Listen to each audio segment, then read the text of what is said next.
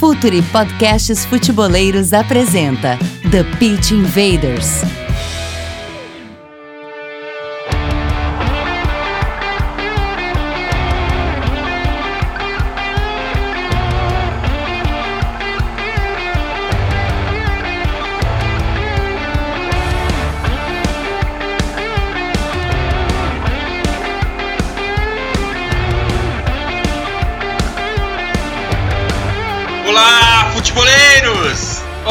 Futeboleiras! Futuri, podcasts futeboleiros, apresenta The Pit Invaders, episódio 81. Incrível isso, 81. Meu nome é Eduardo Dias, eu sou o host mais essa invasão futeboleira pelo SoundCloud, iTunes, YouTube e pelo www.futuri.com.br. Bem, como no episódio 80, hoje de novo temos uma pauta obrigatória. Então a gente se propôs a fazer o guia colaborativo mais profundo e analítico possível sobre a Champions League em língua portuguesa. A gente queria algo que extrapolasse o texto. Texto que está lá no nosso site é ilustrado com frames e vídeos. A gente tinha que oferecer o preview e depois analisar os highlights aqui no podcast. E é isso que a gente está fazendo, tanto no episódio 80 como agora. No episódio 81, afinal de contas, nós somos o projeto Futuri e temos a missão de evoluir o debate para evoluir o jogo. E esse TPI é sobre a segunda semana da primeira perna da fase de oitavas da Champions League. Hora da conexão com o invader Gabriel Correia, que não só fez a análise do Barcelona, como foi o mentor intelectual e coordenou esse time incrível de analistas, Gabriel. Cara, parabéns. A gente foi ousado, mas eu acho que a gente conseguiu. O guia mais profundo e analítico em língua portuguesa sobre essa fase da Champions League nasceu.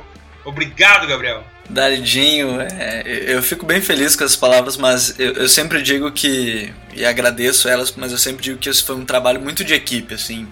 É, cada um que escreveu sobre cada time, é, a possibilidade, a disponibilidade de participar e ser colaborador do, do Future é muito legal.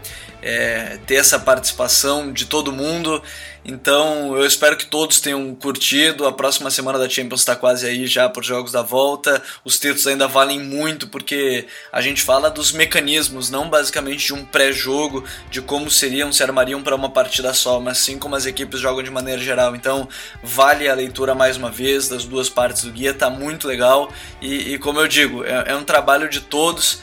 E quando tu fala, Eduardo, que eu fui mentor disso, na verdade eu digo que por tabela quando tu me chamou, tu criou isso. Então eu agradeço muito porque é, é um trabalho em equipe que tem muita coisa para surgir, tem muitos projetos vindo e, e, tem muita coisa que eu falei para vocês enquanto a gente está gravando antes dela sobre projetos que estão para surgir no futuro nesse ano de Copa do Mundo. É, Gabriel, e os invaders estão mal acostumados porque eles estão pedindo mais e mais guias. Outro invader da casa, convocado para essa noite que analisou a Roma, Myron Rodrigues. Bem-vindo, irmão! E aí, Jim, e aí, Gabriel, salve pessoal aí que tá ouvindo a gente. E, cara, analisar a Roma foi muito legal, né? Porque eu tava, como eu me debruço no campeonato italiano, para mim ficou muito, entre aspas, fácil, né? O que eu falava da, da Roma aconteceu no jogo, o que eu acabei lendo do Shakhtar também acabou acontecendo no jogo. Eu fiquei muito feliz com o trabalho de equipe de todos que o Gabriel já falou, que tu já falaste. E o mais legal é que a gente aproximou uma gurizada que ouvia a gente, que gostava do projeto para trazer para fazer o negócio com a gente, né? E isso eh, dá uma sensação de que a comunicação ela é colaborativa, ela pode ser feita por gente sem sem nenhum status muito acima, mas apaixonado por futebol, que gosta de futebol de uma maneira séria, assim. Eu tô muito contente e eu acho que eh, na guia para a próxima semana ainda tá válido e vou te falar, quem for progredindo né, no torneio segue válido, não vai precisar mexer muita coisa não. É, eu só consigo ouvir falar no chat se ele queremos guia tal, guia disso, guia daquilo. Calma, gurizada, calma. E agora vem a lista dos convidados que nos ensinaram muito neste guia da Champions. Começamos pelo invader Igor Leonardo, que nos mostrou o Shakhtar. Dali, Igor! Dali! É um prazer estar participando aqui no no podcast e falar um pouco sobre a Champions League. Agora, André Andrade, já famoso Pep Genius, que analisou o Sevilha. Seja bem-vindo, André. Fala, galera. Para mim é um prazer estar aqui no, no, podcast, que há um tempo atrás eu via como inspiração, então é bem legal estar participando e vamos tentar pensar o jogo aí. Outro invader, outro cara que nos ensina muito, Matheus Souza, que nos falou sobre o Besiktas. Dali, Matheus. Boa noite, boa noite, galera. É um prazer participar sempre que fazer parte e é muito bom estar aqui. Mais um, Lucas Fields, que desenhou o time do Mourinho, Manchester United. Bem-vindo, Lucas! Valeu, valeu a todo mundo aí. Bom dia, ou boa tarde, ou boa noite, todo mundo tá ouvindo. Eu também repito as palavras deles. Era um cara que ouvia sempre os episódios e agora é uma honra estar fazendo parte. Invaders, vamos invadir o campo para analisar a segunda semana dos jogos de ida da fase de oitavas da Champions.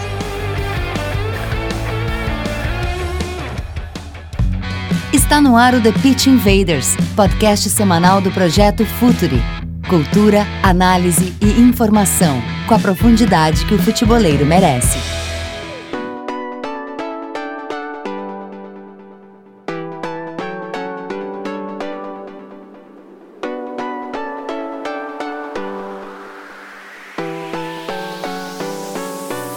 Vamos começar por Bayern e Besiktas. Incrível que pareça, o Bayern decide fora esse, essa perna desse, desse confronto, porém decide fora no calendário, né? Porque no jogo já está praticamente decidido 5 a 0 no primeiro jogo. E o que vocês têm para me dizer sobre Bayern e Besiktas, Matheus? Tu que analisou o Besiktas pra gente, o que aconteceu? Por que essa discrepância tão grande? Inclusive, contraditória à, à, fase anterior dos dois times. É, na verdade, eu posso dizer que o que mudou muito o destino do jogo foi a expulsão do, do Vidas, zagueiro. Ele foi expulso ali com 15, 16 minutos de jogo, se não me engano. E até o, esse tempo, né, durante o 11 contra 11, deu pra dizer que o Besiktas chegou a estar até melhor no jogo. Então, essa diferença numérica mudou tudo. Tanto que a postura defensiva do Besiktas a partir da expulsão do Vida foi outra. Time até antes estava marcando um pouco mais alto, conseguia ser um pouquinho mais agressivo quando chegava no campo de ataque e com um jogador a menos, ainda mais contra o Bayern, jogando na Allianz Arena, isso fica muito mais difícil de, de acontecer. O Bayern, como já, já foi dito quando eu analisei o jogo, é um time que domina muito, tendo mais posse de bola, estando no campo do adversário, foi o que acabou acontecendo, ainda mais com um jogador a mais que o adversário. Então ficou muito mais difícil do Besiktas, o Besiktas mesmo chegando até esse jogo invicto, já tinha mostrado em outros jogos é, problemas defensivos, já vinha defendendo de uma maneira um pouco alarmante, né? Até porque sofreu gol em quase todos os jogos na Champions. Então, isso tudo foi muito evidenciado. Ainda mais com um jogador a menos contra o Bayern, ficou muito difícil. No primeiro tempo sofreu só 1 a 0 né? O Bayern demorou muito para conseguir chegar e encontrar esse gol. No lance que o Quaresma, inclusive, não conseguiu acompanhar o Alaba e ele foi essencial para dar o passe do gol do, do Milan. E a partir disso, o segundo tempo foi todo em vista do Besiktas mais desestruturado. É pelo fato de defender com um jogador a mais ou um jogador a menos. O Talisca que era um jogador para fazer a diferença na frente, acabou tendo que defender um pouquinho mais numa versão que a gente já viu render menos até na época do, do próprio Benfica. Então, as chances de, de criar, de achar um gol ficaram muito menores que Besiktas e o Bayern naturalmente foi dominando. A partir disso, construiu um placar até maior do que se imaginava. É, porque no final do jogo, a gente analisando só os números, foram 70 a 30 de posse de bola um, uma, uma discrepância absurda mesmo, jogando em casa. É, foram 576 passes do Bayern e 260 do, Besiktas. É impressionante essa, essa diferença. Nos chutes, os, os jogadores que mais chutaram, Thomas Miller, Mats Hummels, Lewandowski e Coman, todos eles do Bayern. Só depois que aparece o Talisca. E a gente falou, Gabriel, a gente falou muito também sobre um cara que cada vez surpreende mais, com muita assistência e que surpreende pela posição dele, Joshua Kimmich, né, Gabriel? É, o Kimmich, ele. Quando a gente fala do, do, do Bayern, a gente fica pensando quando saiu o Lan, e aí? E agora? Fica aquela, aquele pensamento, mas o Kimmich, ele, ele assumiu com uma naturalidade de um veterano de, de 30 anos, assim, a, a posição, com a grande capacidade de talvez ultrapassar é, no sentido coletivo de inteligência é, do, do Lan, mesmo que o, o, o Philip seja o que o Guardiola disse, jogador mais inteligente com quem ele trabalhou, né? Então, por poder atuar como lateral, como meio campista ou qualquer posição por ali. E, e, nesse sentido, eu acho que já dá para colocar em jogo. Eu conversava com o Vinícius Dutra, que, que participou com a gente do podcast sobre futebol alemão. É, quando eu fiz uma live no Instagram, eu falei que sobre cruzamentos, que, que veio. A, a, a conversa veio muito pelo texto do Bolívar, né? Que às vezes a gente fica naquela cruzamento, é sempre aquela bola alta para o meio da área, mas quando na verdade o cruzamento pode ser um cruzamento rasteiro para trás. E foi assim que saiu é, uma das jogadas, e, e, tem saído muito com o Heynckes, que é uma característica dele, né? Uns times que jogam muito pelas pontas, e, e eu acho que o grande destaque, uma noite de Champions League com Robin Ribéry no banco de reservas e Coman como titular, que foi um dos protagonistas desse, desse, desse tipo de lance, né? É, enfim, mas eu acho que o, o Coman tem se mostrado muito importante nesse lance, chegar ao fundo, cruzar para trás, e, e, aí tem Vidal, tem Ramos Rodrigues, então é algo muito interessante para a gente ver nesse sentido do, do Bayern. É cruzamento, mas não é aquele cruzamento que a gente está acostumado a ver, lançamento para a área, bola alta. Cruzamento rasteiro procurando a parte de trás e a entrada quando toda a defesa está tentando se virar. Essa questão dos cruzamentos eu acho interessante também. É algo que o Guardiola também focou bastante no, teu, no tempo dele no Bayern, né?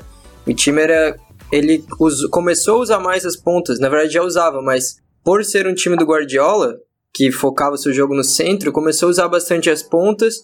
Aos poucos ele foi abrindo mais o, a, a amplitude dos seus times e no Bayern foi que ele o principal time que ele usou usou desse artifício. E é o cruzamento sempre mais mais pensado do que aquela coisa de jogar a bola para a área, para o atacante ou para o meio campo que é alto, ganhar por cima. Então, Acho bem interessante. O Kimmich, acho que foi o, a, a, reposição perfeita mesmo pro Lan. Como o Gabriel disse, ele, assim como o Lan, também joga no meio campo. Já, já, já teve gente que no começo da carreira falou que ele seria melhor por ali. Agora a gente vê que ele é um dos melhores laterais do mundo. Então, dando, dando certo aí a reposição do. É, o Kimmich a gente sempre falou aqui no podcast que é o típico lateral brasileiro, né? Ou o que a gente tem no imaginário do lateral brasileiro, né? Aquele que avança com muita qualidade e que arma o jogo também pelo lado. Talvez a gente tenha isso com Marcelo, talvez com Dani Alves, um, pouco, um pouco diferente, mas Kimmich eu, eu considero como o grande lateral brasileiro, porque ele tem todas aquelas características técnicas que, por incrível que pareça, não se via, não, não, não se conhece na Alemanha, e mesmo o Lan, no começo da carreira dele, também não tinha essa, essa explosão e essa técnica pro lado da frente do meio campo. Mas sobre o Coman uh, e o Ribéry, o Coman dá a profundidade que o Ribéry uh, dava antes pro amplitude e profundidade. E esse Bayern, ele também não deixa de ser um resgate, né, André? É, uma coisa que tem me chamado, eu não tenho acompanhado muito o Bayern, né, mas tem me chamado muita atenção, é, é a gestão do elenco do, do Jupp Heynckes. Eu vi esses dias no Twitter uma estatística que mostrou que ele variou bastante a escalação, tipo, parece que ele não tinha repetido a escalação por uma série de jogos seguidos, então ele tá fazendo um bom uso do elenco aí, que ele tem em mãos, e foi feliz também na escolha, né, porque não é fácil você bancar dois jogadores que tem essa história e, essa qualidade do Robin e do Ribéry, e aí o Coman vai lá, faz uma partida exemplar, espetacular, e o Miller também. Então acho que ele está sendo muito feliz e está sabendo lidar com a cultura do Bayern nessa volta dele aí. Matheus, ter uma banda com Kimmich, Ramos Rodrigues e Müller ajuda muito também, né? Com certeza. E a entrada do, do Ramos, inclusive, talvez seja um dos grandes destaques, né? Porque acho que pouca gente imaginava que o Ramos Rodrigues ia render tão bem jogando por dentro. E é até um fato que eu cheguei a ver no Twitter. Ele é um meio campista que toca muito na bola e não tem característica de gestor de jogo. Então isso acaba sendo uma peculiaridade muito interessante, muito positiva para o Bayern. Ele é um cara que consegue verticalizar e ao mesmo tempo consegue receber a bola mais atrás para começar bem as jogadas. Então acho que foi o grande acréscimo aí nessa, nessa fase boa do, do Bayern com o Luke Heinz. Talvez o grande achado do Bayern na temporada, já que o Kimmich acabou sendo uma herança já dos jogos da seleção, virou lateral. Mas o Ramos Rodrigues por dentro mesmo, vindo buscar a bola um pouquinho mais atrás e conseguindo fazer essas boas chegadas, encontrar bem os pontos em profundidade, tem sido um grande achado, né? Acho que o grande trunfo foi junto com a boa fase do Comão, o Comão faz uma grande temporada, E no jogo contra o Besiktas talvez tenha sido melhor em campo. Confronto resolvido, né, Matheus? Ah, eu acho que sim. É muito improvável até que o Besiktas consiga competir tão bem na volta. É muito difícil. Tem zagueiro, vai ter que repor, vai ter que mudar bastante o plano. Acho que aí fica resolvido. Então vamos para Sevilha e Manchester United. André, Sevilha de alguma, de alguma forma o Sevilha foi superior, mas o Manchester conseguiu exercer a estratégia dele também, né? É, eu, eu tava pensando ontem depois do jogo que, pô, o Sevilha teve um volume de jogo impressionante, né? Um caminhão de chances perdida. E apesar do, do United ter conseguido, do Mourinho ter conseguido o resultado dele, eu acho que a proposta não foi tão bem executada, porque o Sevilla foi bem superior nos dois tempos de jogo, conseguiu acionar o, o, os pontas, né? De maneira muito bem, o, o Correia e o Sarabia, criando tipo muitas jogadas pelo lado. E o Banega também, que homem é esse cara? Ele joga muito. Foi nascido para jogar no Sevilha. Ele é muito roubado, você tá maluco. Eu li uma estatística que ele teve 10 passes chave ontem no jogo. E para mim foi o melhor jogador em campo, ajuda muito o Sevilla ali na, na saída de bola, no controle do jogo, tipo, literalmente toda a bola passa por ele. André pro Rui Scores ele só perdeu pro Derré. Então, eu li lá mesmo. Eu, o Derré que é um ET também, né? E então o, o Banega conseguiu fazer um ótimo jogo, virando muitas bolas para poder acionar os pontas e tentar criar tipo situações de desequilíbrio com drible e foi um, um, bom jogo, mas eu falei ontem no Twitter também que a partida excepcional do De Gea e chances perdidas pelo Sevilha, que foram várias, podem marcar a diferença no confronto, que vai ser definido agora no Old Trafford, né? E com um resultado teoricamente favorável para o Mourinho, aí um empate fora de casa, sem tomar gols. É, o, o, o confronto segue bem aberto, mas o Mourinho conseguiu o que ele queria, apesar de não ter executado o plano tão bem, na minha opinião. Gabriel, de qualquer forma, o Sevilha que salvou a temporada até aqui, né? É, mudou muito, né? O, o Montella deu um jeito na equipe que parecia muito apática, sem intensidade, é, sem, uma, sem total maneira de, de jogar.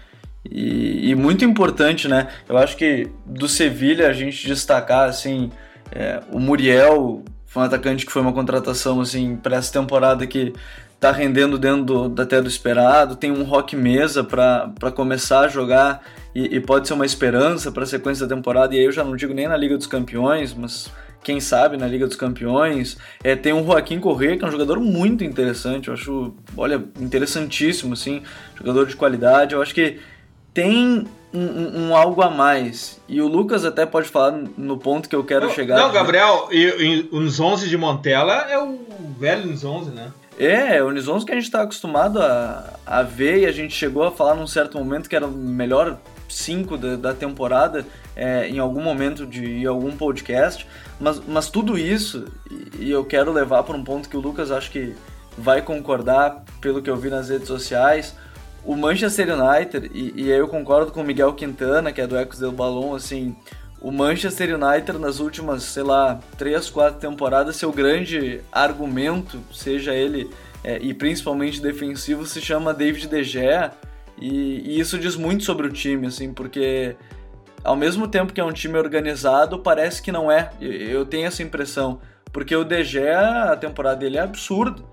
Ele, ele a cada temporada vem melhorando, mas isso ao mesmo tempo mostra o quão desprotegido tá o United nas últimas temporadas. Eu não sei se o Lucas concorda com isso, mas é a impressão que eu tenho vendo do Manchester. Concordo, concordo. Eu acho até que é um resultado, e esse jogo foi só mais um exemplo do que está sendo todo o trabalho do Mourinho, que tem pontos fortes, mas no geral decepciona dentro de campo, é que ele tá numa. Eu até falei no, no guia, no guia do Future, que ele não sabe se joga um futebol um pouco mais solto, ofensivo, por ser a filosofia do clube que ele está agora, ou ele faz totalmente aquele plano dele, aquela estratégia um pouco mais pragmática e defensiva. Então ficou meio que entre esses, essas duas ideias e não achou um, um equilíbrio que dê resultado no rendimento. Se o, ele conseguiu fazer o United voltar a ser um pouco mais competitivo, colocar um espírito relativamente vencedor que tinha se perdido depois da saída do Ferguson. o que a gente assiste durante os jogos é um time que ainda depende muito da sorte, depende das partidas espetaculares do DG, que eu não vejo ele fazer um jogo abaixo da média há, há anos, eu acho, pensando assim de cabeça. Então, é uma questão também de não só a última linha de defesa, mas como o coletivo está defendendo, porque tanto o Alexis como o Mata, ou quem estiver na direita, não estão voltando para ajudar como times de Mourinho a gente conhecia né, no, no auge dele e como vários times até mais ofensivos da Inglaterra estão conseguindo fazer. O City marcando da frente, o Liverpool com o counter-pressing do Klopp, o Tottenham com os meias ou pontas centralizando bastante para ajudar os, os, os meias mais defensivos e fazendo com que o time se torne mais compacto e equilibrado e o Mourinho não está conseguindo fazer isso. Então preocupa num plano mais geral, porque eu acho que conseguindo 0 a 0 mesmo jogando mal, era o que ele queria, esse resultado, então o time acho que entra como favorito pela qualidade individual para jogar em casa no, no jogo de volta. Mas Lucas, tu tocou num paradoxo fundamental. No mata-mata, nesse tipo de competição, ok, é preciso jogar de forma competitiva. Agora, o jogo bonito ou feio é uma, é uma questão muito subjetiva. Mas a forma, a postura do Manchester United, talvez o maior clube do mundo, é, do jeito que ele joga, é muito é a antítese da história do Manchester United. Apesar da grande possibilidade dele passar de fase, é muito pouco, e eu sei que eu estou tocando em questões subjetivas aqui que não dizem respeito ao resultado de jogo, talvez, mas talvez não seja essa postura pequena para o, Manchester United, para o gigante Manchester United? É, eu acho que, assim, eu também concordo, acho que é um fato que o que é o futebol bonito ou feio é subjetivo e tem gosto para tudo. Eu, inclusive, sempre fui um cara que sou fã do Guardiola, mas também sou fã do Mourinho, os caras que representam aí a, essa, essas diferenças tão grandes no futebol, porque gosto de ver futebol de várias formas, né? Então, quando o Mourinho chegou, comemorei a chegada dele, achei que seria interessante e ele trouxe pontos positivos, mas acho que não dá também para depender tanto dessa sorte que eu falei e qualidade individual, porque uma hora vai enfrentar time melhor, como aconteceu, como acontece na Premier League, alguns jogos onde ele não está conseguindo ser aquele cara que defende bem e ataca no contra-ataque também nos jogos grandes. E acho que assim, pode passar pelo Sevilha, deve passar, é favorito, como eu disse, mas pegando um time com uma qualidade superior para finalizar as chances, eu acho que isso vai acabar mostrando que o plano dele, apesar de ter certo sentido, a gente não pode duvidar de um cara que tem duas Champions e se mostrou um dos melhores técnicos desse século, mesmo assim tem falhas visíveis e não são pequenas, são falhas coletivas e que acontecem há muito tempo, então ele, ele consegue ver isso e pode mudar, mas não vem acontecendo. É, ele foi campeão de uma Europa League em cima do Ajax, assim, mas ele vai enfrentar gigantes que não vão ficar atrás ou que talvez ele não consiga amarrar pelo talento de grandes atacantes que ele vai ter que enfrentar pela frente, né? Com certeza. O, a Supercopa no começo dessa temporada contra o Real Madrid foi um exemplo disso.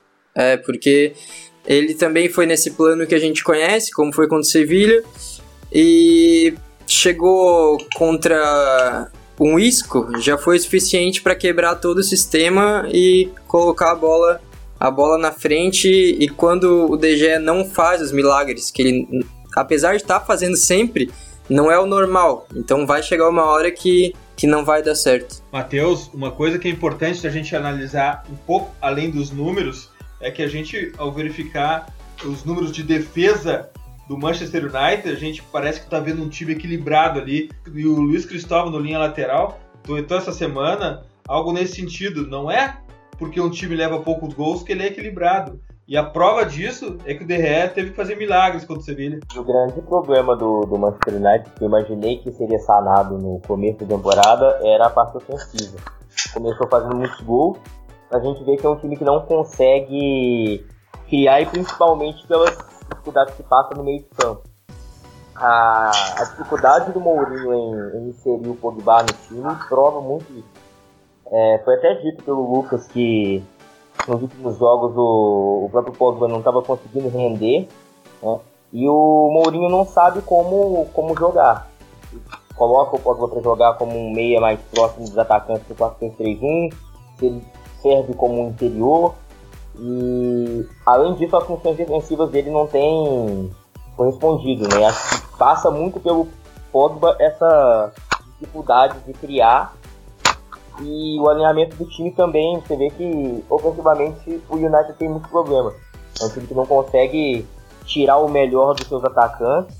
Acho que até o, o próprio Alexis que chega para acrescentar nesse sentido não, não, consegue se sentir ainda à vontade, porque não é uma equipe que está na plenitude ofensiva, é um time que se defende muito mais e, e o Mourinho confia muito no Gea, confia que ele vai conseguir fazer esses milagres e vai garantir ao menos a meta sem ser vazada. Né?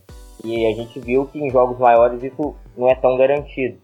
Acho que essa dificuldade em criar, principalmente que o Manchester tem, e acho que fica um, um dever muito sobrecarregado para o Mata, nesse sentido, é o que tem influenciado para que o time não consiga ir ainda mais longe. Porque se a gente para para pensar em questão de resultados, no que tem conseguido o United, a temporada não é ruim. É pelo fato de conseguir ali você corta o kit do Guardiola no campeonato, o United é o time mais bem qualificado. E você vê que consegue vencer jogos assim, consegue segurar o poder de fogo do adversário e revidar. Mas nem sempre dá certo, é falta esse equilíbrio na parte ofensiva mesmo. E até atrás a gente vê que tem alguns problemas, mesmo sofrendo poucos gols, a gente vê como no, jogo contra o Sevilha, um flagrante do, do Ismael no cabeceiro do Muriel que ele está totalmente mal posicionado para cortar o cruzamento. E não é de hoje, a gente vê que em outros jogos o, o United passou por esse tipo de problema. Teve um jogo contra o Liverpool até, um 0x0 contra o Liverpool, que se não é pelo DG, fatalmente seria goleado. Então falta muito, essa, enquanto o Mourinho não conseguir encontrar essa, essa consistência ofensiva, essa forma de, de equilibrar a defesa com os bons ataques, de achar gols mesmo, vai ficar muito mais difícil para que o United consiga competir com os times mais fortes. André, uma característica histórica do Sevilha, principalmente com o Nai Emery, é a que ele melhorava muito na segunda metade da temporada. Ali por fevereiro, março, ele começava a reagir e as Europas, as, as Liga Europa que eles levantaram provam isso. Eles chegou, chegaram muito forte nas finais. E agora, por outro motivo, pela troca de treinador, de novo, eles começam a elevar sua performance na segunda metade do campeonato. É impressionante como esse Sevilha cresceu, né, André? É impressionante. Eu queria fazer algumas ponderações aí sobre o assunto que os amigos estavam falando. É que o, o futebol, né, a preferência assim, de estilo de jogo sempre vai ser subjetivo, mas eu acho importante a gente analisar a eficiência do modelo de jogo, se aquela proposta está sendo eficiente naquele contexto ou se ela não está. Independente se é jogo propositivo, reativo e tudo mais. E sobre o jogo também, eu achei que o, United é, piorou, tá? ele ficou mais inconstante depois da entrada do Pogba no lugar do Herrera. E é, sobre a guinada aí do Sevilla, né? Acho que tem muito dedo do Montella ali, como, como eu falei no guia, é, o Montella ele conseguiu mudar um pouco as peças ali, porque geralmente o, o Sevilla estava jogando com, com os, os que a gente chama de ponta, eles estavam jogando por dentro e tava tendo bastante sim o apoio dos laterais, só que o time não tava, não tava jogando bem, o Unisonze não estava sendo muito utilizado. Mas aí com a entrada do, do Montella, acho que tem uma, uma questão fundamental aí que, acima até da tática talvez, é a questão de, do, do espírito de grupo, que eu acho que é muito importante pro Sevilla. Que o time parece estar tá muito mais energético, muito mais ligado, tá querendo correr pelo treinador e tá acreditando na filosofia. E eu acho que pode colher frutos aí no final dessa temporada. Gabriel, oito tiros no alvo do Sevilha contra um do Manchester. É muita diferença, né? E dos chutes, Muriel fez, deu seis chutes, Joaquim Correa, Joaquim Correa três, Franco Vasquez três, Mudo Vasquez três, e só depois aparece Marcos Rashford com dois. É muita diferença de, de protagonismo, né? Para um time como Manchester United. É, e, e, diz muito de qual é a ideia hoje do José Mourinho, né? Porque o Mário escreveu sobre isso, mas eu concordo, talvez em partes, não sei se concordo totalmente com o que o Myron disse sobre ele ter se perdido. E eu acho que ele se perdeu no personagem. É, o técnico José Mourinho é muito bom, porque a gente não tem que analisar o Mourinho talvez como o rival do Guardiola, ao mesmo tempo que ele se colocou o personagem Mourinho como esse. Mas a ideia do Mourinho sempre foi anular o adversário. E hoje o Mourinho tem um elenco que todo mundo pede e todo mundo pensa num time que pode propor jogo e jogar para frente. Poxa, tem Pogba, Alexis Sanches, tu tem o Marcial, tu tem o Lukaku, tu tem o Mictarian, tinha o Mictarian, é, tu tem jogadores para fazer isso. Tem Juan Mata, tu, tu tem o Ander Herrera, que até saiu lesionado no, no jogo dessa semana, mas tu tem jogadores para fazer um jogo propositivo a partir do momento que tu olha o Mourinho, ele não é esse treinador. Ele sempre foi, de uma maneira geral, acho que exceção do, do Chelsea dele e talvez do Porto, mas eu acho que mais do Chelsea, é, campeão inglês pela primeira vez com ele no comando, é um time muito mais ofensivo. Então, eu tenho essa impressão que o Mourinho quer fazer uma coisa que com o elenco do United não tem como que é jogar a partir do erro do adversário. É claro que tu vai ter porque tu tem o DG atrás, né? O, o DG é fundamental nisso, ele vai salvar sempre atrás e tu vai ter o, o lance individual lá na frente que me parece que baseia o jogo, mas hoje mostra muito o que são Sevilha e Manchester United. O Sevilha, um time que, exceção da, da passagem do Berizzo, é, um time que gosta de propor jogo, faz um caldeirão, que é o Vicente, o Vicente Caldeirão não, o Sanches Pirruan, né, que, que é um estádio de, de muita, digamos assim, é Libertadores, é um estádio é, com cara e cultura de Libertadores, assim, no estilo de torcer. E, então, e o Mourinho é, muita gente fala que gosta de usa como sonífero, mas é entender a proposta do Mourinho. Só que hoje talvez não seja o que o United precise. Eu não tenho essa certeza se é o que o United precisa. E mesmo assim, como o Matheus disse, tu olha a campanha do United do campeonato inglês, ela é absurda. Ela é absurdamente boa. Só que tem o Manchester City com 88,8% de aproveitamento, é muito fora da curva. Mas eu acho que talvez a gente cobre o Mourinho para ele seguir sendo esse, essa contracultura ao Guardiola que ele não vai mais ser porque ele se perdeu no sentido de personagem mas que ele é um baita técnico, ele é. Mas hoje, esse confronto mostrou muito o que são as duas equipes e suas ideias de futebol nas últimas temporadas. Lucas, 13 de março em Old Trafford, a postura vai ter que ser outra? Óbvio que vai ter que ser outra, mas ela vai ser outra postura do Manchester United? Olha, eu acho que a postura vai ser outra, mas mais pela mentalidade dos jogadores do que a, os movimentos ali em campo na questão coletiva também. Vai ser muito o que a gente vê o United se, se precisar ali, vai, vai jogar para cima pela vontade dos jogadores e pela necessidade, não por ser o plano número um do Mourinho. Então, creio que Pogba, Sanches e os outros jogadores talentosos do time vão acabar carregando esse time um pouco mais para frente, que é o que não acontece nesse tipo de jogo que a gente viu no jogo de ida.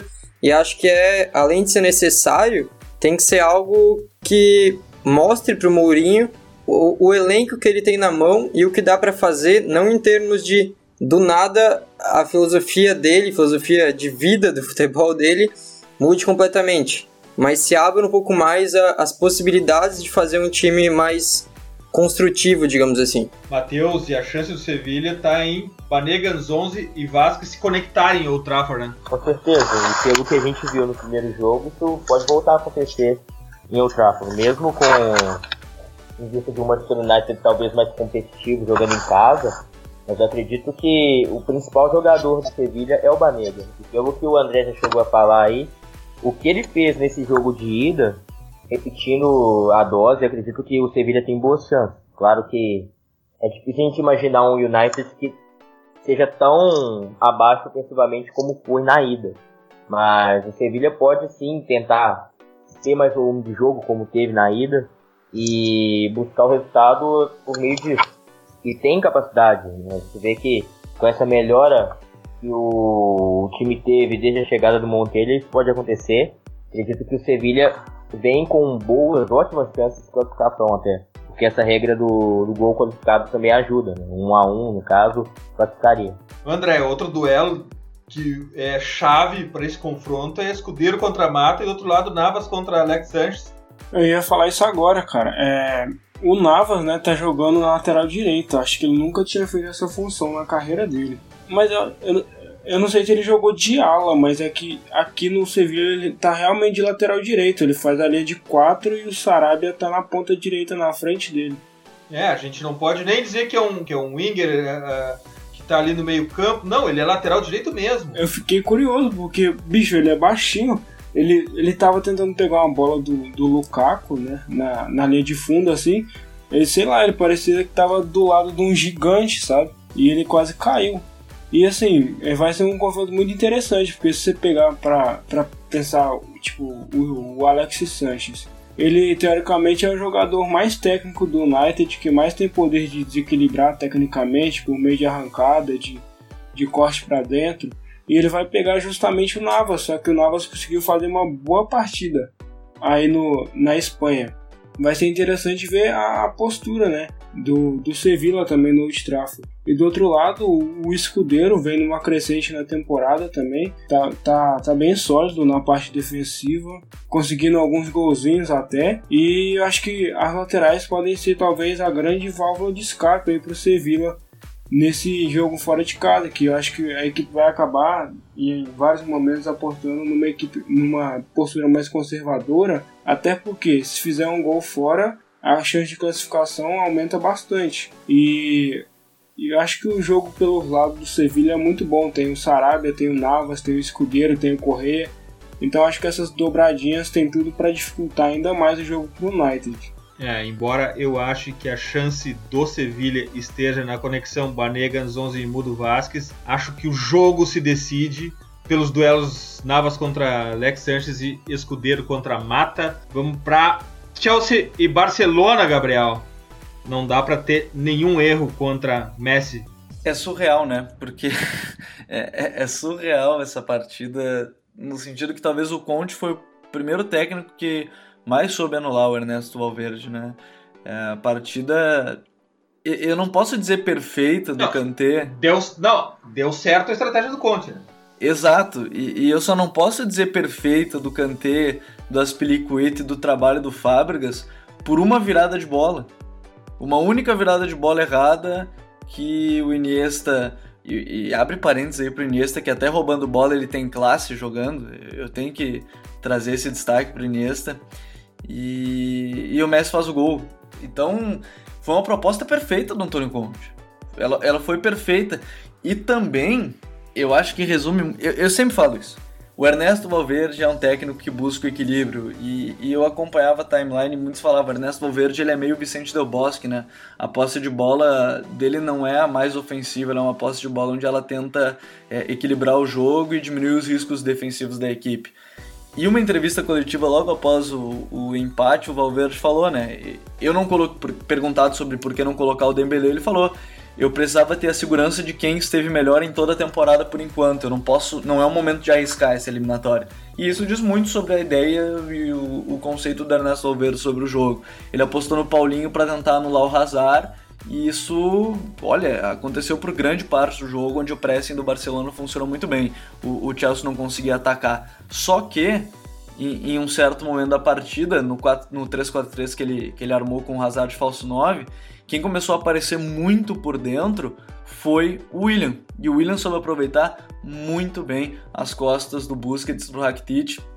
É, mesmo com a partida é, de qualidade do, do Busquets, o, William soube aproveitar muito bem, mostrou as credenciais de por que, que ele é titular é, da seleção brasileira, mostrou para o Conte por que, que ele deve ser titular para o Conte não alternar entre, entre reserva e titular independente das propostas. Eu acho que o William é um jogador hoje muito completo, assim, ele é um winger, é, um meia aberto que sabe jogar por dentro, ele tem drible, ele tem velocidade e o chute nem se fala, né? As duas bolas na trave dizem muito sobre a atuação dele, sem contar o gol que de uma, foi de uma visão assim é muito qualificada. Mas de maneira geral, as duas equipes meio que se anularam de forma bem grande, assim. Tanto o Barcelona não deixando o Chelsea jogar, mas o Chelsea tendo 10, 15 minutos aí de muita pressão com essas bolas do William e, e consequentemente depois o gol. E o Chelsea anulando, assim, na partida do Kanté que no primeiro momento saía muito da, da sua zona é, para pressionar alto e acredito que o Conte é, falou isso e ele parou. nesse sentido, mas o que ele cortou de bolas do Messi que iam pro Jorge Alba, que iriam pro Jorge Alba, e foi algo que eu destaquei no texto, é como que seria a grande arma, é, tem que moldurar assim para qualquer adversário do Barcelona na temporada. Então, a, a proposta do Chelsea ela deu certo. Agora, como o Conte vai fazer isso pro próximo jogo, que é a curiosidade. André, esse jogo também serviu para desmistificar um pouco esses dogmas mentirosos do futebol, porque a gente teve 73% de posse para o Barcelona, 27 para o Chelsea. Foram 900 passes que o Barcelona fez contra 333 do Chelsea, um terço deles. E chutes a gol 11 para o Chelsea e só 7 para o Barcelona. E mais que isso, se a gente analisar esse jogo por um plano mais aberto, e como eu falei já para o Gabriel, a estratégia do Conte deu certo sim. O gol do Barcelona foi uh, circunstancial e fruto da genialidade também. É impressionante, né? Esses dois gênios aí, o Iniesta e o Messi, eles conseguem te punir em, uma, em um vacilo. E, pô, o, o Chelsea jogando um jogo posicional do, do, do Conte, mas com foco na gestão de espaço, né? De fechar o espaço, de não ceder a entrelinha pro Messi e de fechar bem também as laterais, dificultando o jogo. E o Barcelona com um número absurdo de, de posse de bola, né? mas em alguns momentos não foi tão eficiente, até pela, pela partida do Kanté, que foi junto com o William, acho que foram talvez os dois melhores jogadores em campo, e o, o Barcelona sentiu um pouco a falta do, do Messi ali mais perto do gol, que é onde ele costuma ficar. Muitas vezes eu via o Messi dropando para trás para tentar achar alguma entrelinha entre a linha de ataque, de pressão do Chelsea e do meio campo e entre a linha de meio e da defesa, mas o time do Chelsea estava muito bem montado em campo e conseguiu anular esse jogo de passe do Barcelona de maneira exemplar, pelo menos na questão de eficiência, e não tomou nenhum gol na maior parte do jogo, né? E depois chega o vacilo e se desmonta um plano inteiro que vinha funcionando com praticamente a perfeição. É, e esse bloqueio do Chelsea parando o Barcelona ele foi mais na frente da área, porque de alguma forma, Lucas, o, o Busquets conseguia dar aquele passe que quebrava linhas, ou seja, do meio-campo para o último terço a bola chegava, mas a, a, a, grande área de pressão que o Chelsea montou foi em frente da área, né? Fechando o funil, né, Lucas? O, o Chelsea, eu acho que, como a gente falou ali do jogo do, do United, com o plano defensivo do Mourinho dando certo no resultado, acho que tanto o Conte como o Valverde mostraram o que é anular o adversário da forma que eles acharem melhor e que o elenco se encaixa de uma maneira realmente bem executada. Então, os times se defendendo e atacando de uma forma mais coletiva, em blocos, e acabou dando certo para o Conte. Eu acho que o time não sai, com certeza, não sai desanimado, mesmo levando gol em casa. Mas o Barcelona é o Barcelona e o Messi é o Messi, e esse gol provavelmente faz toda a diferença porque tira muito peso que o Barça poderia entrar no Camp Nou até com pensando na, na, no último jogo entre Barça e Chelsea, aquela semifinal, que o Barça teve que tentar demais e não conseguiu passar, poderia, claro, mexer com o psicológico dos jogadores. E acho que esse gol deu um, um alívio grande aí pro, pro jogo da volta. Matheus e Messi preso entre Sesc e Kanté, Sesc Fábricas e Kanté. Tinha que ter aparecido mais o Paulinho, né? Eu acho que faltou um pouco do Paulinho na, na parte ofensiva. Também entendo que o Paulinho no Stamford Bridge não está ainda na sua melhor forma, sua experiência. E a entrada do Vidal acho que melhorou muito a, a fluidez no ataque do Barça. Porque o Chelsea tinha muito como plano bloquear essa zona Messi, né, onde ele circulava ali na entrelinha, na, na intermediária ofensiva. E quando ele pegava a bola ali, sempre a marcação dupla, tripla, e ele não conseguia executar da melhor maneira, porque ele via que o Soares estava marcado, ele tentava a inversão para o Alba, e o Chelsea já tinha o posicionamento correto para evitar que essa bola chegasse no lateral do Barça. Então era sempre o Messi tentando muito a jogada individual e sendo parado geralmente pelo ou por alguma sobra. E quando tentava a finalização também não conseguia porque estava sempre bloqueada essa última zona. Então, além de tudo isso, faltou essa participação do Paulinho do lado direito. Quando o Vidal entrou e deu um pouquinho mais de, de amplitude no campo conseguia ajudar nessa, nessa passada, o, o Barça conseguiu pressionar um pouquinho mais. E aí, acho que o jogo foi muito definido por essa, essa questão de o Chelsea ter sido desatento, né? Porque o plano de jogo do Chelsea, como organizou essa partida, como se preparou para enfrentar o Barcelona, foi quase tudo milimetricamente pensado, né? A forma de. Eu concordo de... contigo. Então, assim, realmente foi por um erro. Não fosse por, por esse vacilo, quase certo ficaria 1x0 e ia pro Camp Nou numa situação totalmente diferente. Sabendo que se marca um gol, o Barça teria que fazer três e defendendo bem, dificilmente o Barça encontraria três gols. O gol do Messi foi um bate que vai mudar todo, toda a eliminatória. Eu concordo muito contigo. O, o, o plano foi correto, a execução foi praticamente correto. O, o Chelsea jogou da maneira correta contra o Barcelona, mas enfim, o jogo de futebol ele tem muito de circunstância. E foi isso que aconteceu. Fato. Realmente, assim, ainda acrescenta uma coisa. Não, o que eu não esperava ver com, com o William era ele jogando tanto por dentro. Você via muitas Verdade. vezes as funções do William e do Pedro foram bem distintas. Assim. Você via muitas vezes o Pedro defendendo quase como um terceiro meio-campista, fazendo o lado direito ou o lado esquerdo, e o William vindo muito por dentro para pressionar o Busquets. Então o Busquets recebia a bola e para não ter essa saída limpa já logo com o Busquets ligando, o William estava sempre ali incomodando e nas subidas o William sempre partia da direita para dentro. Você via muito isso, ele incomodando e buscando o espaço que o Barça não prestava tanta atenção. Tanto que o, se não me engano, é o lance do gol do William, ele recebe numa, numa zona entre aspas morta, que o Barça não defende tão bem, ele recebe em controle finalizar e faz o gol.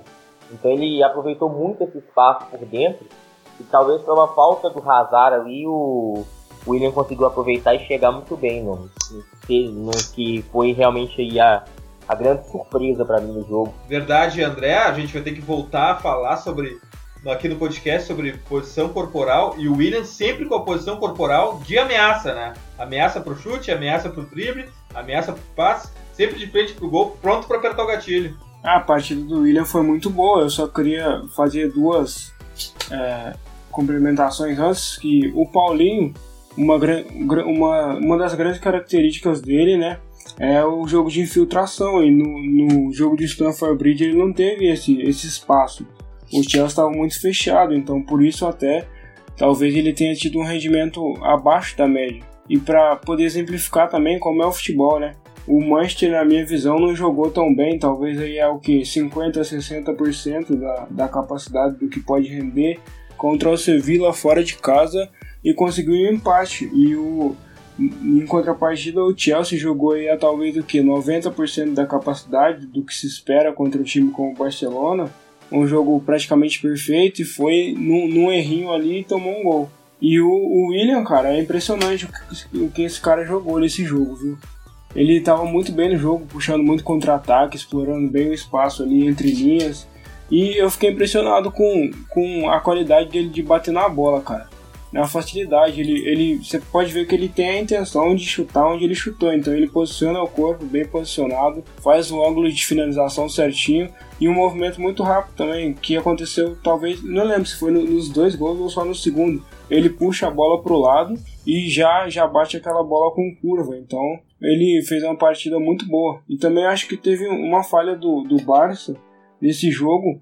É a disputa ali da segunda bola na defesa, né, na frente da área ali. E o William no segundo gol ele recebe a bola ali naquela área, na frente da, da área, e ele tem uma liberdade que eu acho assim, um time como o Barcelona no jogo da Champions League não pode permitir isso a um jogador que já tinha acertado dois chutes na trave, né? E o, tema de posicionamento corporal, orientação corporal, acho um tema bem legal e a gente vai estar tá tocando mais nisso aí no Twitter, no, no, até no próprio Footer e tem mais coisa boa vindo por aí.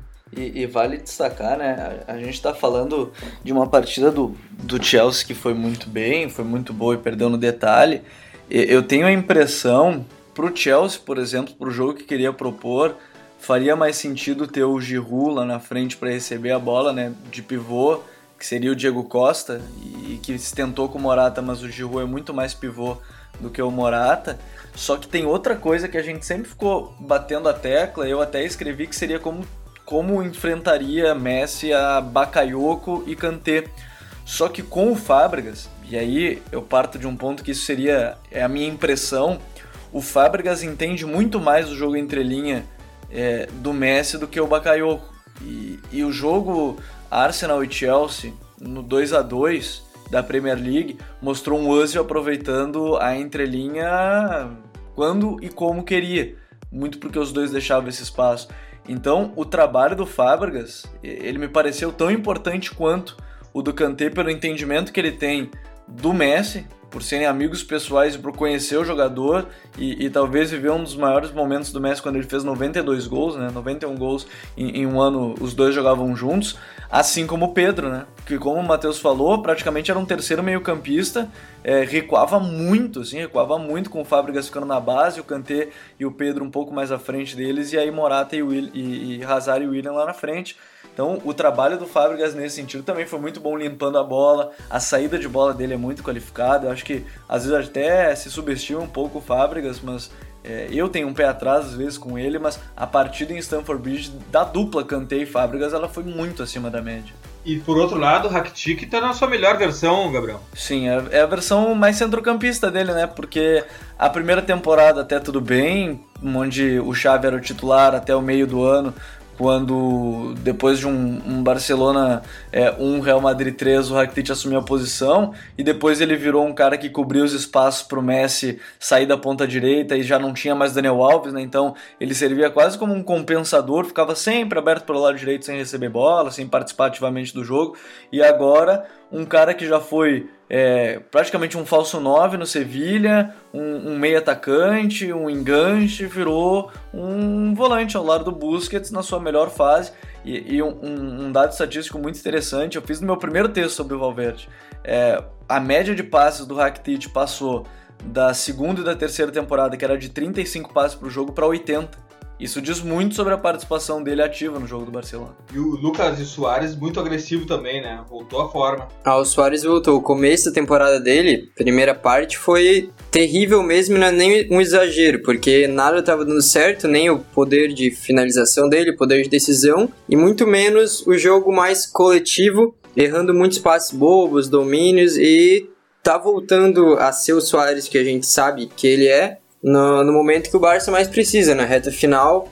E isso é um sinal muito bom para o time, que já tinha um Messi sempre motivado, né? Praticamente não tem, nunca tem declínio. E com um, um parceiro que era necessário para fazer esse time ser levado mais a sério, porque o Ernesto Valverde, mesmo fazendo um bom trabalho, a criatividade no Barça no último terço diminuiu comparado com o time do Luiz Henrique. Então ficou um time mais balanceado mas menos poderoso no ataque em termos de criação. Mas com a volta do Soares, o trabalho só que ele e Messi fazem de quebrar as defesas nos movimentos e simplesmente por serem Messi e Soares, o melhor jogador do mundo e provavelmente melhor atacante do mundo, ou top 3 pelo menos, já já bota uma ameaça muito grande em qualquer defesa. Então é um ponto muito importante para o Barcelona. Matheus, no dia 14 de março, no Camp Nou, o Chelsea vai ter que fazer outra partida consistente, outra partida perfeita.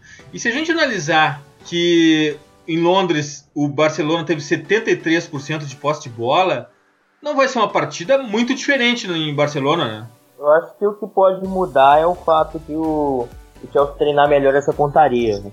as duas bolas na trave do William fizeram muita falta no primeiro tempo.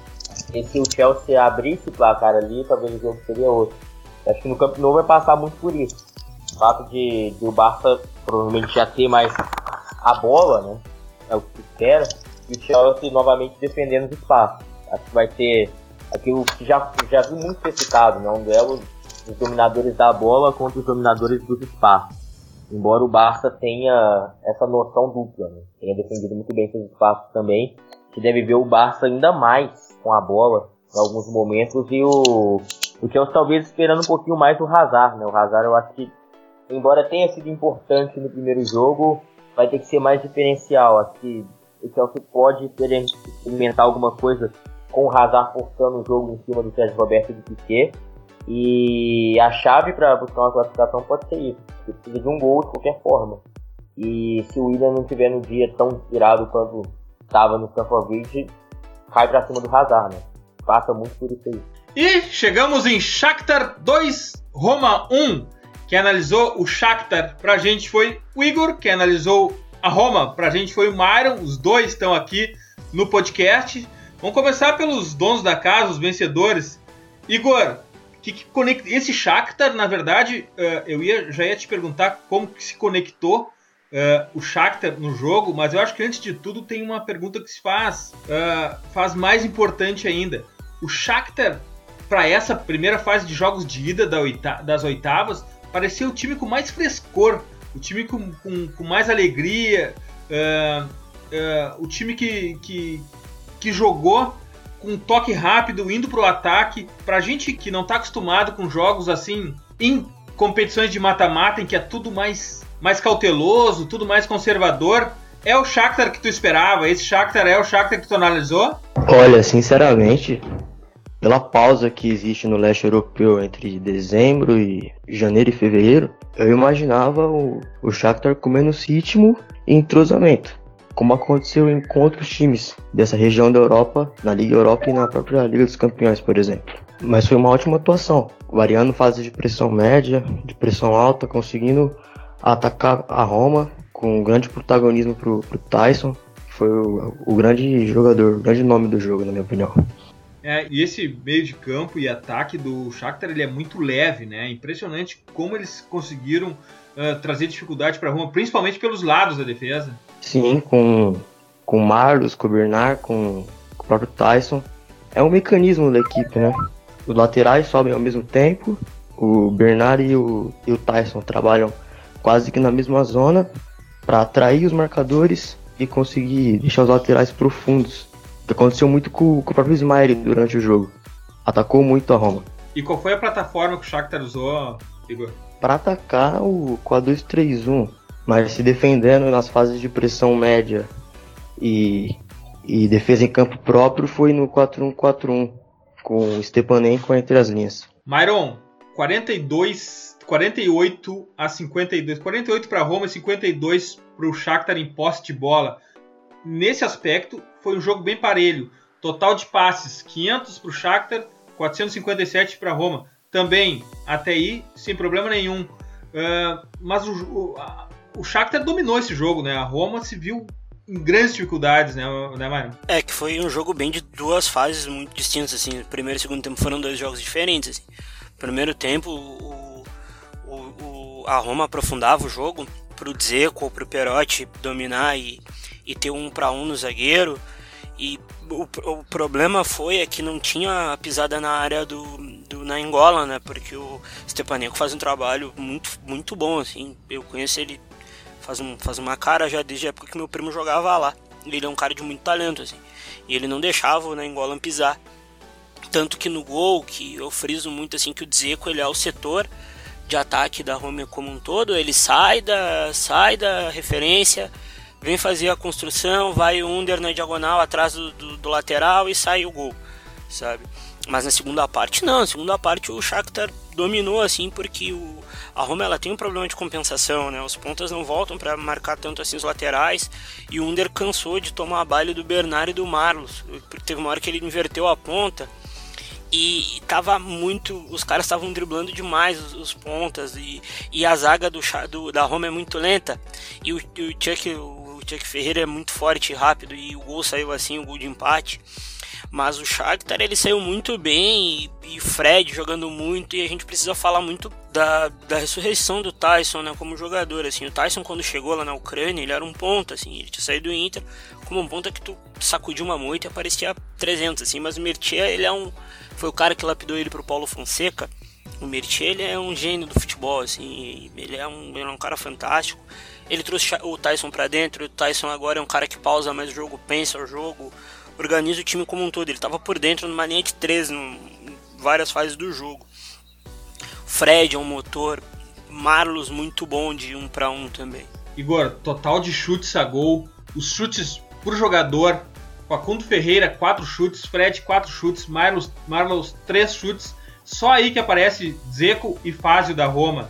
Uh, se a gente tem uh, posse de bola iguais, uh, sucesso de passes 85 a 82, também muito parecidos. Uh, duelo aéreo 55 a 45, também muito parecidos. na contundência, na agressividade, o Shakhtar despontou mais, né? Se os números são iguais, na contundência, na análise que a gente aprofunda um pouco mais do que só os números, o Shakhtar conseguiu apresentar. Se tem alguém que lamenta alguma coisa, talvez seja o Shakhtar por não ter feito o terceiro, ao contrário da Roma segundo, né, Igor? Sim, francamente foi o que o, o Myron disse. No primeiro tempo, o Shakhtar sofreu muito com a pressão alta da Roma.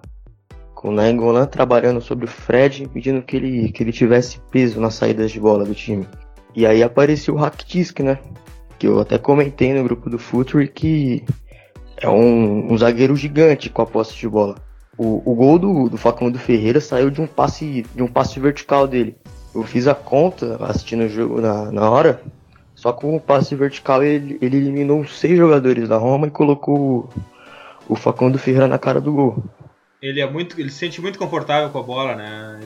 Sem dúvida. Mesmo que a força corporal dele não seja tão boa e que defendendo falte muita contundência para ele. É um zagueiro, na minha opinião, um dos melhores do mundo com a bola. E sobre as estatísticas, o Shakhtar conseguiu muito mais assertividade no que, no que fez. Especialmente por, pela, pela noite inspirada do, do Fred, do Marlos e especialmente do Tyson, que liderou o time ontem. Se não fosse o, o Alisson, provavelmente o jogo teria acabado com, com um placar muito maior. É, e é impressionante a rapidez e o tempo com que cada jogador fica com a bola. Eles ficam muitíssimo pouco tempo com a bola nos pés, né? Os passes são, são sempre muito rápidos, a bola está sempre em, circulação, né, Igor? Sem dúvida, até porque o jogo foi no ritmo surpreendente. Pelo que eu comentei anteriormente, o Shakhtar estava vindo de uma intertemporada, onde ficou quase que dois meses sem jogar, e eles jogaram no ritmo muito alto. Especialmente pelos jogadores que, que eles possuem, que criam um ritmo próprio que influencia muito na partida. O próprio Fred é um jogador especial. Não é à toa que, que o Guardiola está atrás dele. Tem muita capacidade de passe vertical, de controlar, distribuir. Jogadoraço. Se não fosse o trabalho específico do Nainggolan sobre ele, acho que no mínimo umas quatro, umas quatro vezes os, os atacantes, o Marlos, o Tyson e o Bernardo teriam saído na cara do gol. Porque como você pressiona em campo rival, sua linha vai estar tá alta. E com passe vertical você vai eliminar praticamente todos os jogadores. Como aconteceu em algumas oportunidades. E Gabriel, o trabalho do Negolan foi correr atrás do Fred. Pois é, e, e, sabe que, que lendo tanto o Myron quanto o Igor depois desse jogo, né, né, Eduardo, a gente percebe que. E principalmente por parte do Shakhtar, que eu fiquei muito curioso, porque quanto ao, ao, ao Roma, eu vejo o Myron, a gente sempre brinca assim com ele durante, no grupo e, e tudo mais sobre o time jogar mas eu fico é, apavorado como, como o Fred evoluiu. E não só ele, né? O Tyson e, e o próprio o próprio Alisson por parte da Roma, eles evoluíram muito, assim. O Marlos foi um jogador nesse, nesse sentido.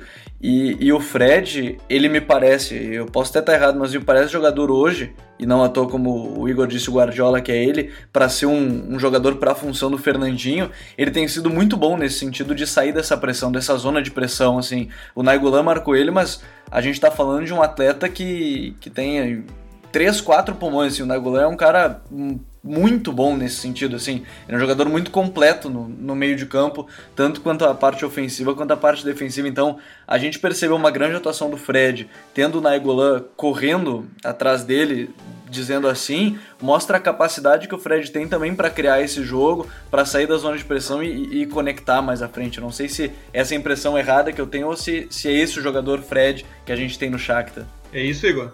Exatamente. É um jogador com muita capacidade associativa e de ritmo, o que é algo até que, que controverso, porque quando você é um, um jogador que, que possui condições devastadoras, que sabe driblar, o, o normal é você ser todo o contrário de um passador. O Fred ele consegue ser as duas coisas. Ele tem um movimento muito, muito específico e que elimina umas quatro pressões só com esse movimento. É que ele gira para um lado, toca a bola para o outro e, e progride ganha metros. É algo que, que certamente o Guardiola repare que é ele no City por causa disso. E é um cara muito bom de transição também, né? Porque ele pisa nas duas áreas, é rápido e tem passe. Exatamente, é um jogador muito completo pro meio campo, assim. É, um jogador de Premier League, com toda certeza. Myron, fala pra gente da absurda evolução do Alisson. Cara, eh, eu, quando as pessoas falam pra, falavam para mim do Alisson logo que ele saiu daqui, eu sempre falei, ó, Alisson tem predicado de goleiro de classe mundial, ele se posiciona muito bem, ele tem uma explosão muito boa, ele não faz esforço para defender, esse é o termo, Alisson não faz esforço para defender. Só que ocorreram algumas coisas eh, quando ele chegou, porque o Cesny estava muito bem e ele não podia jogar, o que era justo, porque o César andava muito bem e ele era questionado e a gente questionava ele com razão. Como é que ele vai ser titular de seleção sem jogar? E não tem nada de mais em questionar isso. Aí o Alisson passou a temporada, o de Francesco não quis contar com o César, o César acabou indo para Juventus e o Alisson assumiu o gol muito bem. Aí eu lembro que eu falei: bom, o Alisson não é o melhor goleiro da Itália, mas ele é um dos 10 melhores do mundo, porque existe o Randanovic, que é um ótimo goleiro, que, pra, na minha opinião, é o melhor goleiro da Itália hoje. Mais até que o Buffon, que não mal joga a temporada. As pessoas enlouqueceram comigo. O que não tem mal nenhum, o Alisson é um ótimo goleiro. Ele fez três defesas nesse jogo, que pelo amor de Deus é gol do Shakhtar, é gol do Shakhtar. Mas a gente, o brasileiro, ele tem um defeito que é o, o brasileiro não pode estar no pote dos melhores, ele tem que ser o melhor. E o Alisson, ele tá no pote dos melhores goleiros do mundo. Hoje eu posso dizer, o Alisson tá entre os 10 melhores goleiros do mundo. E não tem mal nenhum estar, porque existem no mínimo 15 goleiros de alto nível, assim. E o Alisson foi muito bem, cara. O Alisson, na minha opinião, é um goleiro de margem larga, porque ele é muito jovem ainda, né? Ele tem muito para dar. E ele, ele é inquestionável hoje, né? tanto na seleção quanto na Roma. Ele, ele é inquestionável. A pergunta do momento é onde o Alisson pode parar. Se ele vai pra Premier League ou se ele, sei lá, é, fica sendo ídolo na Roma por muito tempo. Cara, Myron, e o Under, cara? Quem é esse cara? Under. Cara, o Under, ele. O Under ele chegou muito mal na Roma, né? Aí ele. A torcida pegava muito no pé dele. E ele, muito jovem, né? 19 anos, vendo uma liga menos competitiva com o campeonato italiano. E no campeonato italiano, os pontas eles precisam trabalhar demais para poder ajudar o time como um todo, né? E o, o Di Francesco insistiu muito no Under. Ele, ele, ele insistiu no Sharawi, que é inconfiável e já tem uma idade um pouco, um pouco mais avançada, tem seus 27. O Under com 19 teve uma explosão de janeiro para cá. De janeiro para cá ele vem jogando muito bem, vem fazendo gol, vem influenciando cada vez mais. É um menino que a gente tem que abrir o olho, assim. Ele tem um pé esquerdo muito bom, ele é muito forte fisicamente. Ele ainda dá umas burradas, assim, de gastar gasolina, de correr o tempo inteiro, como aconteceu que ele saiu morto do jogo, aí acabou entrando o Gerson na ponta, mas ele é um menino que vai dar muito bom, assim, é uma daquelas apostas do Monge que a gente sabe, assim, não vai ser um grande craque, mas pode ter um grande retorno financeiro, sim. Igor, 13 de março no Olímpico de Roma, o Shakhtar vai ter esse frescor também? Ou vai esperar um pouco mais a Roma? Conhecendo o, Paulo Fonseca, eu imagino que a proposta será parecida. Defender uma altura média e, e especialmente pressionar em campo rival. A pressão média que o Shakhtar costuma fazer nos seus jogos em toda a Liga dos Campeões. No jogo contra o City, por exemplo, na Ucrânia, a, a proposta foi essa e o time pouco sofreu defensivamente e conseguiu transitar com os brasileiros, especialmente com o Fred, que conduzindo transições é um monstro. Myron, a Roma tá viva? Vivíssima.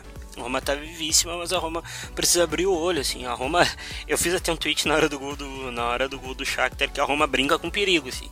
A Roma tem fase Manolas, que não são os dois caras mais rápidos do mundo no centro da zaga, e adianta aquela linha ensandecidamente e aí a bola na profundidade volta ela volta. E o Shakhtar não, não tem frescura se tiver que alongar uma bola de 20, 30 metros aí.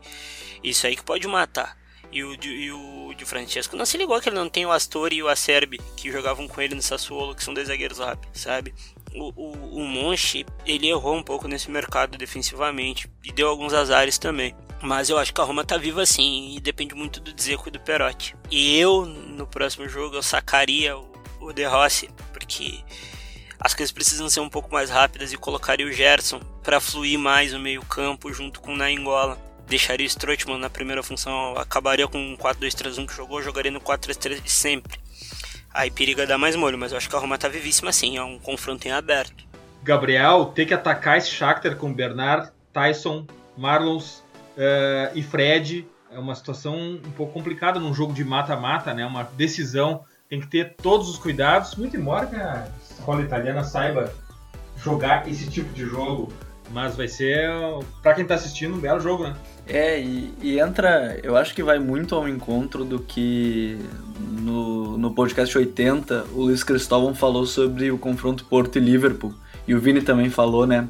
que a grande vantagem do Liverpool naquele jogo é que saiu na frente do placar e pôde aproveitar três contra-ataques, porque tem um trio destruidor e caótico na frente, né? Que é, que é Mané, Salah e, e Firmino. Por parte do Shakhtar, me parece que o Paulo Fonseca pode aproveitar do mesmo.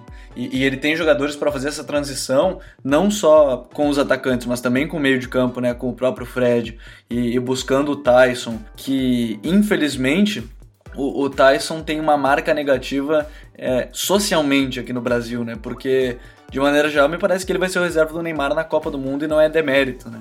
É, porque as pessoas também tendem a querer comparar com o Neymar e acho difícil comparar algum jogador hoje com o Neymar na seleção brasileira. Então eu acho que esse, esse status social do, do Tyson também prejudica ele, mas o Paulo Fonseca vai ter uma arma muito boa. Ele vai ter a vantagem do placar fora de casa, onde se há esse, esse gol qualificado para prorrogação ainda, se for o caso, então mostra o, o que vai ter o Shakhtar é essa arma. Esse contra-ataque com o Tyson, com o Bernard, com o Marlos, Facundo Ferreira lá para aproveitar na frente e o Fred fazendo essa transição. Então, talvez ele tenha todas as armas que ele precisa para um jogo fora de casa contra a Roma se ela não souber atacar ao mesmo tempo que ela vai ter que saber o que fazer quando perder essa bola de maneira rápida. Talvez um pressing é, com o time mais adiantado. Vai ter que arriscar, isso é uma verdade. E, e o Shakhtar vai ter todas essas armas para essa segunda partida. Que aprendizado que foram essas duas semanas de jogos de ida das oitavas da Champions. Para nós foi uma aula que tivemos e um prazer. Os Invaders já estão pedindo guia da Europa League, guia da Copa do Mundo, guia da Libertadores. Aguardem novidades, não podemos falar mais porque agora é a hora das Dicas futeboleiras. The Pitch Invaders apresenta Dicas futeboleiras.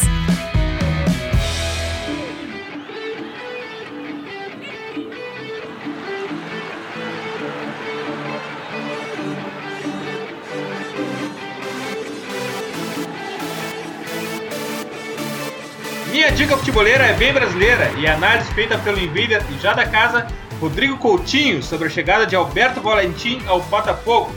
Frames, dados, gráficos, informações, estudo, análise. Como é bom ver uma apresentação assim. Valentim no fogão e a pergunta do milhão por Rodrigo Coutinho no site do Futuri é a minha dica futeboleira.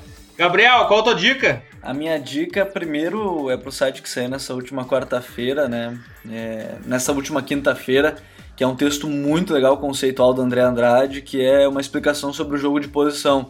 E a gente sempre fala, né, Dinho, que a nossa ideia não é ser definitivo em nada, em nenhum assunto, e sim abrir esse debate do que a gente tanto fala de pensar o jogo. E, e o texto do André é muito bom porque ele é muito explicativo sobre os principais conceitos que fazem o jogo de posição, que tornam o jogo de posição essa esse conceito que muitos treinadores usam muito para atacar, né? E talvez hoje guiado pelo Guardiola e, e vale o destaque do Manchester City com muitas ad, ad, adaptações, né? Então um jogo de posição muito maleável que tem o, o Manchester City, porque por exemplo tem um De Bruyne que é um jogador livre. Então já muda, porque no jogo de posição todos os atletas, como diz o nome, né, jogo de posição, é, todos têm uma função específica. E o De Bruyne é um cara que é o oito livre, que a gente acaba chamando hoje em dia por ter uma função muito livre dentro desse esquema. É, é um texto muito legal do André Andrade, está lá no site já, uma explicação para esse jogo de posição. E o outro, é, eu li faz algum tempinho já, eu até indiquei no meu Twitter, acho que faz um mês, um pouco mais que isso, mas é uma dica muito legal, que é uma entrevista que o Pelé deu para o El Gráfico, o, jornal, o diário argentino, é, em 1961. Por que, que eu estou indicando isso? Porque naquela época já se lia coisas sobre tática. Ele falando como era diferente jogar com o Didi de referência ou aberto, enfim, ele conta muito sobre a seleção brasileira, ele fala sobre a diferença do 5 argentino e por que, ele não gostava do jeito argentino de jogar, e uma coisa que ainda é reclamação, calendário de futebol. Nessa entrevista ele fala, é, o, o, Santos teve 100 jogos naquele ano de 61 e ele jogou 90. Ele só não jogou os outros 10 porque ele estava suspenso. E, e, ele já fala que naquele momento ele estava perdendo a vontade de jogar bola porque era muito pesado. Imagina, 61, Pelé jogou até 74, se eu não me engano, 73, quando se aposentou já no New York Cosmos. Então ali já mostra como o calendário prejudicava muitos atletas e por ser o Pelé ele era obrigado a jogar tudo. Então é uma entrevista muito legal com o El Gráfico, uma pérola que eu achei é, vasculhando por aí, uma entrevista que ele deu para o Gráfico em 61. e que eu li toda e é impressionante a sinceridade dele sobre a qualidade técnica dos cinco da Argentina. Graças, Gabriel. Dalidinho, valeu aí todo mundo que, que participou desse guia e que nos deu mais uma aula sobre esses highlights para essa Liga dos Campeões. E se preparem, tem muita coisa e muita novidade chegando aí, tanto no site, no podcast, no YouTube. Mas eu não vou dar spoiler nenhum, porque aí depois me xingam no, no grupo privado. é verdade. Myron, qual a tua dica futeboleira? Cara, minha dica futeboleira é um livro que eu roubei do Vini, tá? Mas esse eu vou devolver depois. É O Negro no Futebol do Brasil, que é do quem escreveu foi Mário Filho, o cara que deu o nome do Maracanã e tal. Eu, como negro, me senti muito. Uh, eu fiquei meio confuso lendo o livro no início, mas depois eu fiquei feliz porque a gente. Uh, a gente, como negro, sofre algumas coisas e tal, já sofria antes muito mais. É um livro que todo mundo eh, tem que ouvir para entender um pouco mais de como o negro forjou o futebol brasileiro, porque o futebol no Brasil no início era um esporte para brancos e só brancos jogavam, mas aí tem uma frase no livro que falam: sem negros vocês não vão, vocês não ganham de ninguém. Que o, o, o, o fundador do Vasco fala: sem negros vocês não ganham um jogo de futebol. É, falo pro, pro presidente do Fluminense, porque o Vasco só ganhava do Fluminense na época e o Fluminense era um time de brancos. E esse é um livro muito legal. E a despedida, cara, eu, assim, eu quero agradecer a todo mundo que participou do guia, todo mundo que leu, todo mundo que compartilhou o guia, gurizada toda que participou, Igor aí que uh, falou brilhantemente do Shakhtar Donetsk, que é um time que a gente sabe que é difícil de, de assistir, uh, Gabriel, Uh, tu fez aquela análise brilhante do Barcelona, você tem que te emocionar um pouco menos quando falar do Messi. Uh, e é isso, gurizada. Eu só não vou dar mais spoiler do que a gente vai fazer no futuro, porque tem muita coisa legal acontecendo, o canal do YouTube tá quase aí. E pensem no jogo com a gente porque vai ser muito legal, tá? Até a próxima aí, falou e tamo junto. Graças, Myron. Igor, qual a tua dica futeboleira? A minha dica vai ser sobre um texto de um jogador que o próprio Myron gosta bastante, que é o Milinkovic Savic é Mascão Fellaini, del Nueve e Medio, um site espanhol. É de um amigo meu, inclusive, Pedro Lampert, um cara que entende bastante de futebol aí. É um texto que, resumidamente, fala sobre as qualidades, as características e de como o Milinkovic Savic vai poder competir na elite mundial futuramente. Que jogador, assim como o Myron, eu também sou fã dele. Graças, Igor. Graças, valeu pelo convite foi uma honra participar aqui. André Andrade, qual a tua dica futeboleira, amigo? Hoje eu tenho duas. É um site que estreou nessa semana, para quem gosta de futebol, não dá para perder. Chama MW Futebol. Arroba MW Futebol é o Twitter e o site é www.mwfutebol.com.br. Lá tem muitas análises táticas, técnicas de time brasileiro, time de fora e também coisas mais conceituais, mais táticas e é um, é um site, é um projeto que eu tenho orgulho também de fazer parte e espero que possa crescer bastante. E a outra é o também podcast, para quem gosta de podcast aí. Estamos na mesma trincheira. É um podcast que eu gravo praticamente semanalmente com o amigo Felipe Simonetti, com o Vitor também, que é o Imigrantes da Bola, que está também no Doentes por Futebol. E a gente acabou de lançar um programa novo sobre o Klopp, tá explicando bastante sobre a personalidade dele, sobre o Game Pressing. Então fica aí a recomendação. E é isso. Para mim foi uma alegria participar aí. Tamo junto aí sempre que precisar. Um abraço. Demais, graças, Pepper Genius. Matheus, qual a tua dica futeboleira? A minha dica também vem do MW Futebol, que inclusive, bem como o André, eu também faço parte. É um texto que fala sobre a tática, o conceito de tática no futebol, da arroba Camila Aveiro ela colocou de uma maneira bem básica, de fácil compreensão, definição de tática, né? Muito bem explicado e já mostra aqui veio o site. Vai ter muita análise, bem como aqui, esse intuito de pensar o jogo. E gostaria de agradecer muito pela oportunidade de poder falar aqui, de poder participar e também agregar conhecimento. Foi um prazer. Graças, Matheus. Qual é a tua dica futeboleira, Lucas? Então, minha dica de hoje é o Understat, um site que eu já coloquei num texto meu no ESPNFC, que tem dados muito interessantes e bem avançados, mas estatísticas mais avançadas das ligas europeias, cinco, né? E tem ali da Premier League eu consigo ver, tem muita estatística legal que não tem nos, nos sites mais gerais, assim, tem tantos individuais dos jogadores como dos times mostra bem um, o rendimento do time, além daquela coisa que a gente falou do, do gol ou do, do gol não sofrido, né? Então, um, um site bom para mais um, um artifício para avaliar as partidas aí. E um abraço também para todo mundo. Foi um, um prazer participar do episódio. Graças, Lucas. E nunca esqueçam, os podcasts futeboleiros do Futre, The Pitch Invaders e Entre Linhas, estão no iTunes, na SoundCloud e no YouTube. Assine nosso canal, assine nosso feed e receba o nosso conteúdo futeboleiro on demand. Aos invaders que nos ouvem pelo iTunes, deixe algumas estrelas no review, pois isso é muito importante para nos posicionarmos melhor nas buscas e aumentarmos o alcance da nossa invasão.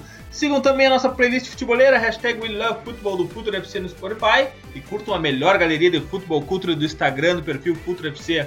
Invadam também nosso blog futeboleiro, www.future.com.br, tem muito conteúdo legal lá, tenho certeza disso que vocês vão gostar.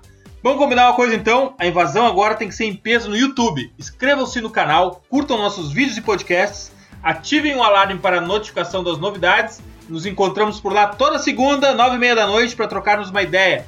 Lá a pauta são vocês que propõem nos comentários. Vamos investir muito em vídeos nessa temporada, então se inscrevam canal Futuro FC no YouTube. Futeboleiras e futeboleiros, nós somos o Projeto Futuro e temos um convite para vocês. Pense o jogo. Abraço e até a próxima invasão, The Pitch Invaders!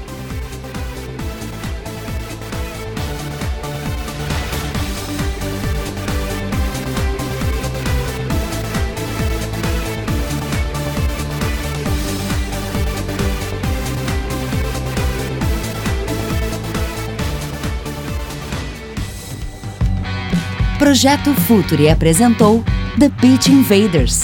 Acesse www.futuri.com.br. Pense o jogo.